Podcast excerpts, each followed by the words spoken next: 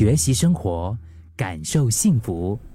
克敏的十一点这一刻，我不知道大家早上起来的时候会不会有这样的一种感觉，就是常常会懊恼啊，为什么昨天晚上我不早一点点睡？反正我们都知道熬夜对身体不好啊，对吗？我们都是知道的，除了容易爬不起来、疲倦呐，然后精神没办法集中啊，而且就是它会让我们不美啊。嗯，熬夜之后就会有黑眼圈、长痘痘，或者是加速皮肤老化等等的这些问题。那虽然这个道理跟后果我们每个人都懂啊，但是还是这这样子乐此不疲的，就是选择要熬夜。我记得我小的时候啊，其实晚上一般上好像就是九点多，我爸妈就会赶我上床了，就是要督促着我要准备睡觉了。九点多，然后随着年纪增长啊，就是后来慢慢可能可以到十二点，到两点，到四点，甚至是有时候通宵 才舍得去睡。虽然熬夜当下是开心的。就会因为觉得，哎，时间跟空间都是我自己的，对不对？但是隔天又累到爬不起来的时候呢，那个时候就是那种感觉，就会后悔了。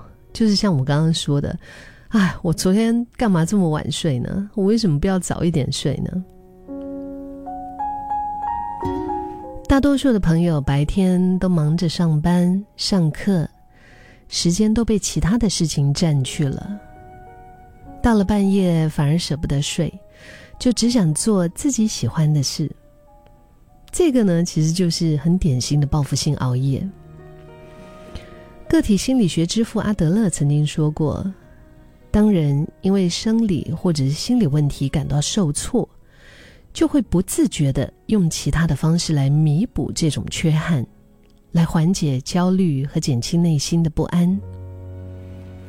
这种为了弥补白天被别人消耗的时间而选择熬夜哈来补偿的话呢，其实就是属于过度补偿啊。而且我们的自制力会随着靠近睡觉的时间而减弱，就是会更加无法控制自己不去划手机、不去追剧、不去玩游戏。嗯，像我昨天晚上，其实我十一点半，我觉得我就可以睡了，可是我就开始划手机。然后又玩了一下游戏，就还是这样子涂到啊，就是一直拖到十二点，到差不多十二点半左右。就是我觉得自己浪费了一个多小时，但是这个时间是给我放松的啦，因为昨天很忙，嗯，就是可以好不容易觉得说，哎，现在有一个放空放松的时间啊。但是后果就是让你睡觉的时间、就寝的时间越拖越晚呐。嗯，那就是。我们在拖延，很典型的那种拖睡眠拖延症，而逃避心理其实也是常常是造成熬夜的一种心理因素，就是完美主义者为了达到目的的一种消极的手段。最常发生在隔天的有重大事件啊，比如说啊，你明天需要面试，明天需要考试，明天需要做一些报告，这种情况哈尤其明显，因为就是想逃避。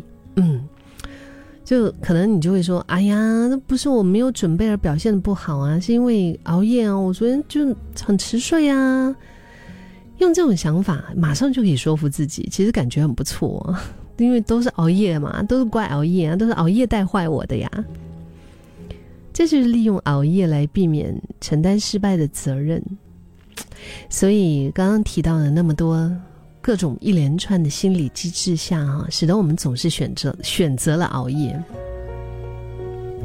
其实，只要在白天的生活当中，都找回自己对时间的主控权，其实就可以改善报复性熬夜的习惯。例如，忙碌的时候，可能可以犒赏自己，喝一杯喜欢喝的东西，去个下午茶，短时间停下手边做的事情，然后呢，选择。改成做自己喜欢的事，或者是给自己一段时间，好好的独处休息。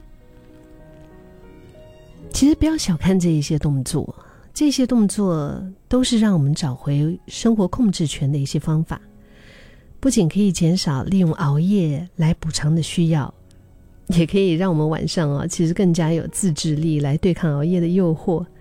那第二天起来，诶，那种感觉应该会是很不错的吧？神清气爽，容光焕发。